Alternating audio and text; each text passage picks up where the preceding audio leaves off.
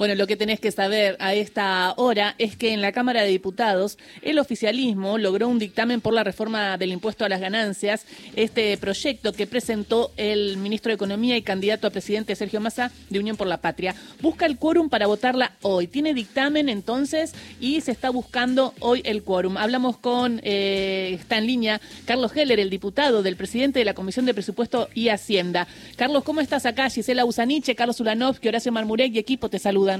¿Qué tal? ¿Cómo les va? Saludos a todos, un abrazo. Preguntarte, bueno, ¿cómo fue finalmente el trabajo en comisión? ¿Se logra un dictamen? ¿Y qué esperás que pase hoy? ¿Habrá quórum para tratar ganancias? Eh, los periodistas siempre quieren la noticia antes que pasen las cosas. Este, son unos fenómenos. Este, supongo que sí, si yo me manejo con la expectativa que tenemos, entiendo que va a haber quórum y que vamos a poder darle tratamiento a este y a otros proyectos, porque no están hablando de que hoy en el orden del día están incluidos los proyectos de aprobación de una cantidad de universidades que también tienen dictamen de comisión y que hasta ahora no hemos podido tratar en el recinto, este, que son cuestiones importantísimas. También está en el orden del día el tema de empleo pyme, que es este de este, generar facilidades para aquellas empresas que empleen a nuevos trabajadores o regularicen la situación de eh, ya existentes pero en situación no registrada y que también es una cosa este, sumamente importante y también está en el orden del día de la reunión de hoy, es decir, es una reunión con un orden y un temario eh, diverso, pero todas cosas que tienen que ver con cómo le mejoramos las condiciones de vida a la gente. Y bueno, creo que esa es nuestra tarea, esa es nuestra responsabilidad y yo espero que más allá de las eh, cuestiones de política o especulaciones políticas, este, a la hora de tener que decidir se tenga en cuenta que las leyes benefician o perjudican a ciudadanos y ciudadanas, a pequeñas empresas, a economías regionales, a todo lo que hace luego a la vida cotidiana. Carlos, en ese lugar, Horacio te saluda, está esta, esta cuestión que vos apuntás muy bien, digo, entre las universidades está la de las abuelas de Plaza de Mayo, ¿no? Que, madres. madres, perdón, madres, madre de Plaza de Mayo.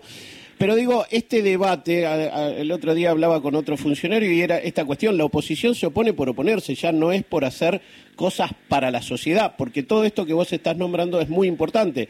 Lo mismo que el presupuesto que se está presentando, que es un presupuesto muy en contra de lo que proponen tanto Patricia Bullrich como Javier Milei, ¿no?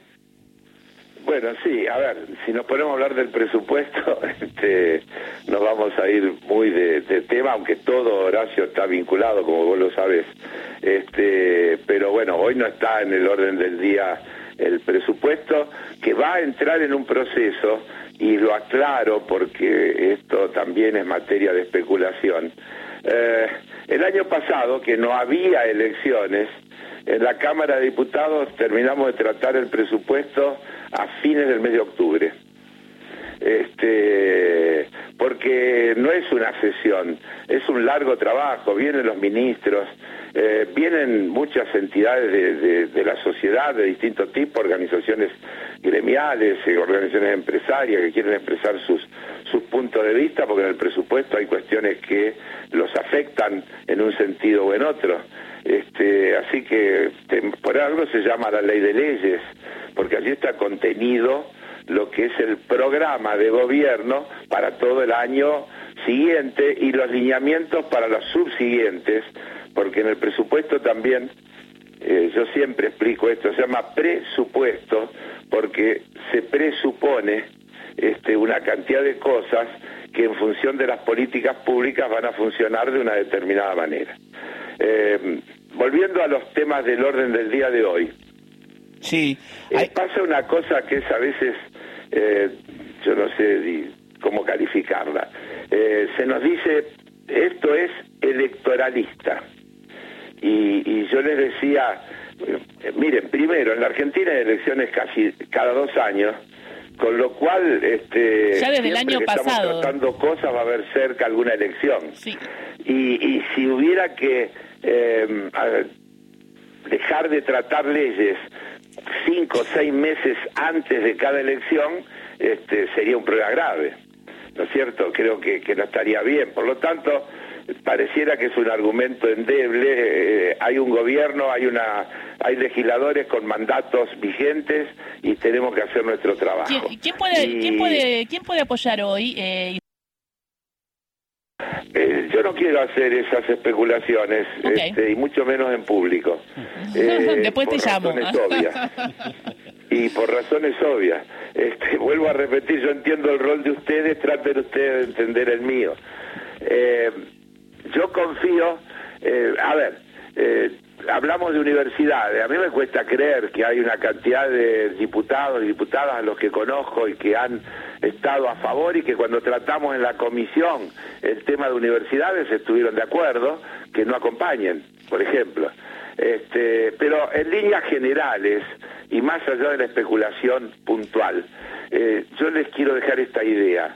Eh, si dicen que son cuestiones electorales, quiere decir que son buenas para la gente.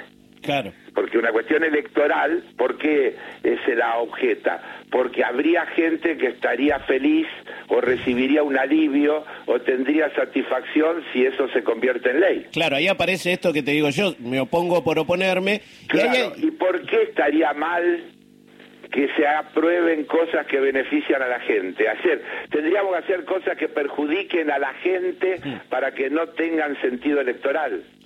O no hacer nada para que no tenga sentido electoral. Yo digo porque se instalan algunas cosas. Esto es electoralista. ¿Qué quiere decir electoralista? Esto es una ley que estamos tratando, que tiene que ver con este, la situación de gente concreta y que además yendo a otras las cuestiones que se discuten.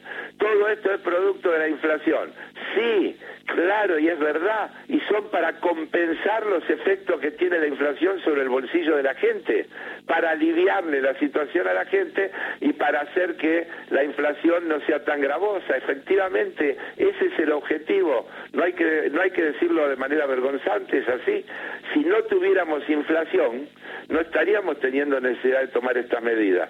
Lo que sucede, y ellos no dicen, es que ellos quieren resolver la inflación ajustando, no dándole a la gente más plata para que no le afecte la inflación, sino haciendo que la inflación haga su trabajo, que la gente compre menos, que la economía se enfríe, para que de esa manera, según lo que dicen, incluso cuando aluden a la teoría y demás, por la vía de la eh, recesión, del enfriamiento de la, de la economía, los precios dejen de subir y de esa manera se pueda combatir la inflación.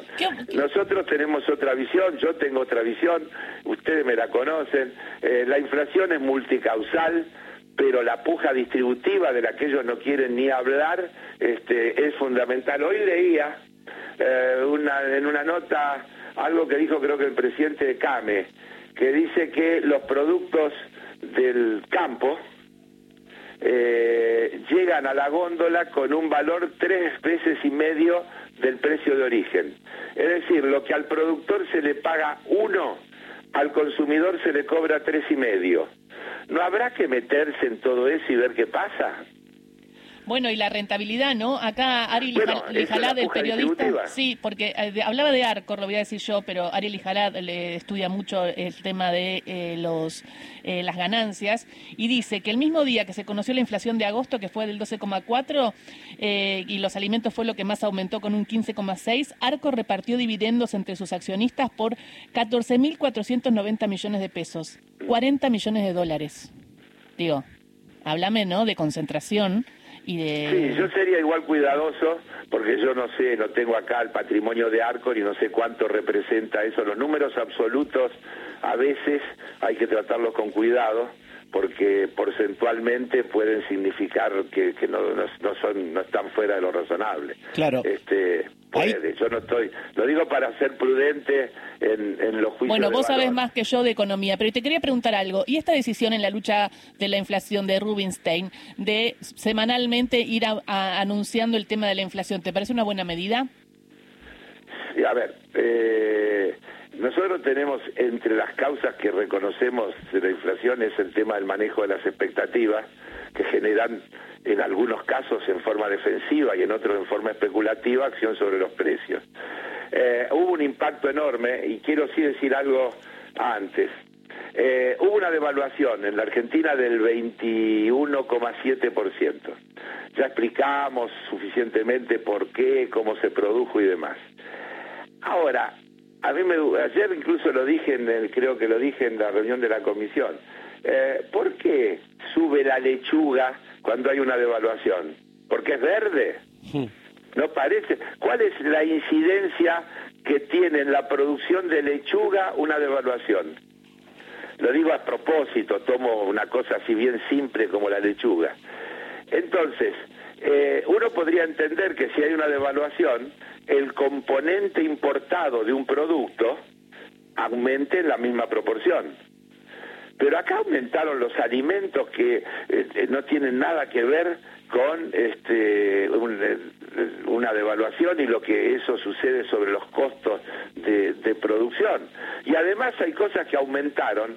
La devaluación fue del 21.7 y hay cosas que aumentaron el 30 o el 40. Sí, total. Entonces, ¿cómo le vamos a echar la culpa a la devaluación? ¿Cómo nos vamos a decir que en el medio hay especulación y puja distributiva? Que está apropiándose de porciones más grandes de la torta, que es el producto bruto de todo lo que se produce en, la República Argentina. Entonces lo que nosotros necesitamos es políticas que mejoren la distribución y que nos permitan volver a niveles históricos que hemos logrado tener en momentos en que la distribución era más equitativa. Y eso este, se deterioró durante los cuatro años de la gestión de Macri, no se pudo recomponer después con la pandemia, etcétera, etcétera, y medidas como esta que estamos hablando apuntan a eso. la eliminación del impuesto a las ganancias para este segmento es un aumento real de ingreso de bolsillo. La devolución de IVA este, para las compras de la canasta familiar es un aumento de ingresos para la gente, porque los ingresos no se aumentan solamente con los billetes que te dan o la nominalidad de lo que te dan cuando te pagan el sueldo, sino en definitiva con la cantidad de cosas que podés comprar. Si te devuelven plata cuando haces compras, te habilitan para comprar más y de hecho la devolución de IVA es un aumento de sueldo. Lo que estamos haciendo son medidas para recomponer los ingresos de los sectores de la base de la pirámide social. Ahí, Carlos, aparece algo que todas estas medidas, este trabajo, esta sesión que van a tener hoy son importantes, pero evidentemente eh, son tan importantes que los quieren sacar de la primera plana de los diarios y entonces, por lo menos desde mi lectura, aparece esto que le sucede hoy a Cristina Fernández de Kirchner. No sé cómo te cae a vos todo esto que volvió sobre la vicepresidenta. Cae eh, muy mal, como me cae muy mal todo lo que emana de ese poder judicial, que eh, también uno podría decir, parecen electoralistas las medidas, ¿no? Algo de eso me parece que hay, ¿no? ¿Cómo? Algo de eso me parece que hay. Una gran casualidad. Eh, la sala esta, la semana pasada, la Corte Suprema, en una decisión un poco difícil de entender, jubiló a una jueza cuyo eh, legajo está en el Senado esperando encontrar la posibilidad de que pueda ser tratado. Este, y de esa misma sala, este, de inmediato este, avanza en causas algunas que estaban archivadas, ¿no? Este, y que se vuelven a poner de, actualidad. ¿No será electoralista eso? Bueno, una vez más la justicia jugando un poco también, ¿no? Y generando el clima. Por eso digo, pero hablando de electoralismo, ¿no? Sí, tal cual. Este, ¿Cómo leer, eh, si no es en clave electoral, que se quieran eh, instalar esa, esas cuestiones eh, en el medio de, de la agenda y cómo no ligarlas a estos dichos, por ejemplo, de Patricia Bullrich, que va a exterminar al, al kirchnerismo para siempre. Este, y esta necesidad de subir la... Escuchar, es muy bravo escuchar en la Argentina hablar de exterminar para siempre. Este, yo la verdad que con los años que tengo me, me, hace un poquito de ruido, ¿no? Imaginemos, no si el kirchnerismo decía... me hace el otro señor con la motosierra en la mano, ¿no? Claro. Imagínate si, si desde el kirchnerismo decían de alguien, de exterminar a alguien, imagínate lo que hubieran sido las tapas de diarios. Imagínate lo que hubiera sido, por eso te digo, entonces con toda naturalidad vamos a exterminar para siempre al kirchnerismo. Pero en el peor de los casos, el kirchnerismo es una idea. Sí, claro, bueno. Las ideas no se matan, díganle. ¿Cómo van a exterminar? Ellos pueden oponerse, pueden contraponer otra idea que creen mejor, pero ¿cómo van a exterminar una idea? Eh, Carlos, buen día. Eh, Hola, ¿cómo te va? Bien, sos el presidente de la, de la comisión, esta comisión de los números, ¿no? Eh, no es de los números. ¿Qué van a ser los números? Todo es política. No, bueno, pero digo, presupuesto y hacienda uno eh, remite a números, no importa. Pero lo que déjame aclararte, Carlos, porque es importante.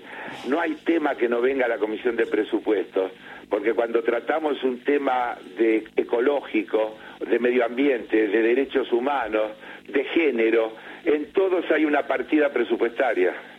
No, claro, claro que sí. Pero digo, ¿sabes qué? Lo que te quería decir en realidad es que hoy es el Día Nacional del Chamamé y sugería eh, Gisela que un buen zapucay puede ser ah, un argumento eh, a favor, ¿no? Digo, pegar un buen zapucay en la cámara, ¿no? Frente, frente a tus, a, los que se oponen a, a, alguna idea tuya, digo, me, me parece que puede ser un buen argumento. Nosotros este, vamos a tratar de poner argumentos, eh, ya los expusimos ayer con brevedad, hoy los vamos a exponer con más detalle, porque finalmente también es importante que quede documentado qué opina cada uno y por qué, este, por las cosas que luego pasan, ¿no? Claro, Muchísimas gracias, Carlos Heller, diputado Que le vaya muy bien y adelante con el Zapucay. Vamos con el Zapucay todavía, ¿eh? que sí tenemos a los hermanos correntinos. Ahí está. Ahí está. Eh, gracias, Carlos. Y bueno, estamos atentos entonces a lo que pasa hoy. Ojalá haya quórum y ojalá los diputados puedan sancionar leyes importantes para los argentinos y argentinas. Beso grande. Carlos Heller pasó por Ahí Vamos, por Radio Nacional.